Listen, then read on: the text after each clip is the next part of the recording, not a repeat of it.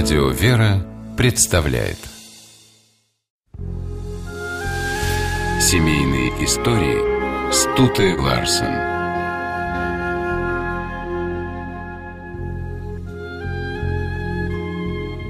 Проблема взаимоотношений свекрови и невестки стара как мир. Нет числа анекдотов на эту тему. Роли свекрови и невестки трудны. От простой ревности до настоящей вражды расстояние небольшое. Нужно много мудрости и сил, чтобы преодолеть все барьеры. Библейские женщины Наиминь и Руфь – вечный пример того, какими должны быть свекровь и невестка. Наиминь, что в переводе означает «счастливая», сумела создать семью, которую сегодня назвали бы образцовой. Наиминь любила мужа и сыновей, в доме царила дружелюбная, уважительная атмосфера. Но неожиданно на семью обрушились несчастья. Вифлеем, в котором она жила, погибал от голода. Муж Наиминь Елемелех принял решение покинуть родной город и уйти в чужую землю. Наиминь сделала все, чтобы удержать супруга от этого шага, но была вынуждена покориться главе семьи. Так Елемелех с женой и сыновьями оказались в Мааве.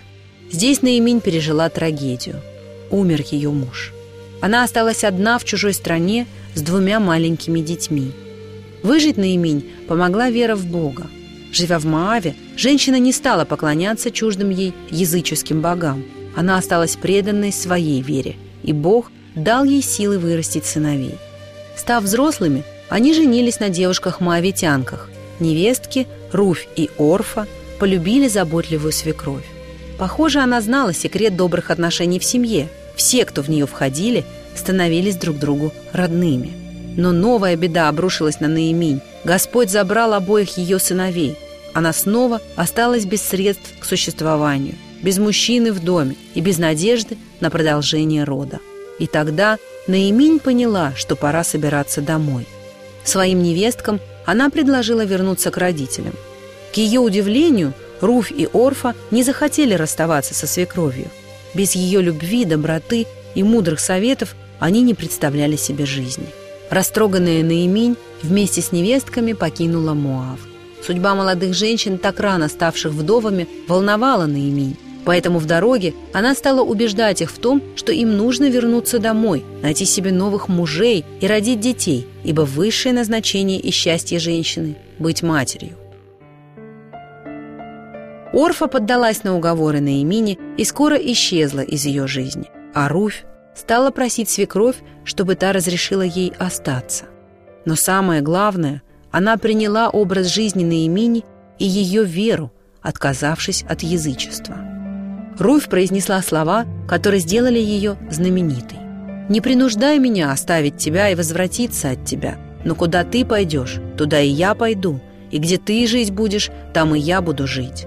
Народ твой будет моим народом, и твой Бог моим Богом. И где ты умрешь, там и я умру и погребена буду». Наиминь не смогла устоять перед такой клятвой. Добродетельная женщина поняла, что встретила родственную душу, надежную подругу, которая никогда не бросит в беде. В Израиль женщины пришли вместе. Четыре человека было в семье, когда она покидала Вифлеем. Назад вернулось только двое, но в лице одной Руфи Наиминь приобрела такое сокровище, которое стало дороже семи сыновей, как сказали потом вифлеемские женщины. Придя в Вифлеем, Руфь сразу стала работать. Пошла в поле собирать колоски, чтобы прокормить себя и свекровь, которую называла мамой. На Вифлеемских полях Руфь встретила свою судьбу. Собирая колоски, женщина познакомилась с Воозом, хозяином поля. Вооз был поражен ее историей и преданностью свекрови и призвал на нее благословение Божие, сказав, «Да воздаст Господь за это дело твое, и да будет тебе полная награда от Господа». Вооз женился на Руфе, и она, бездетная в первом браке, родила сына Авида, деда царя Давида.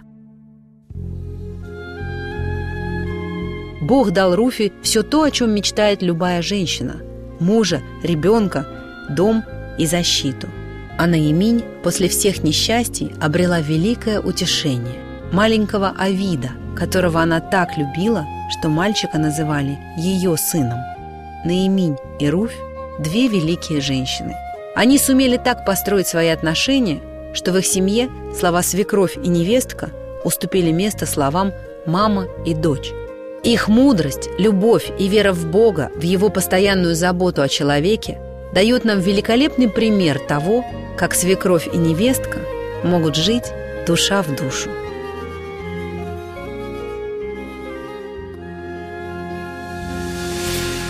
Семейные истории –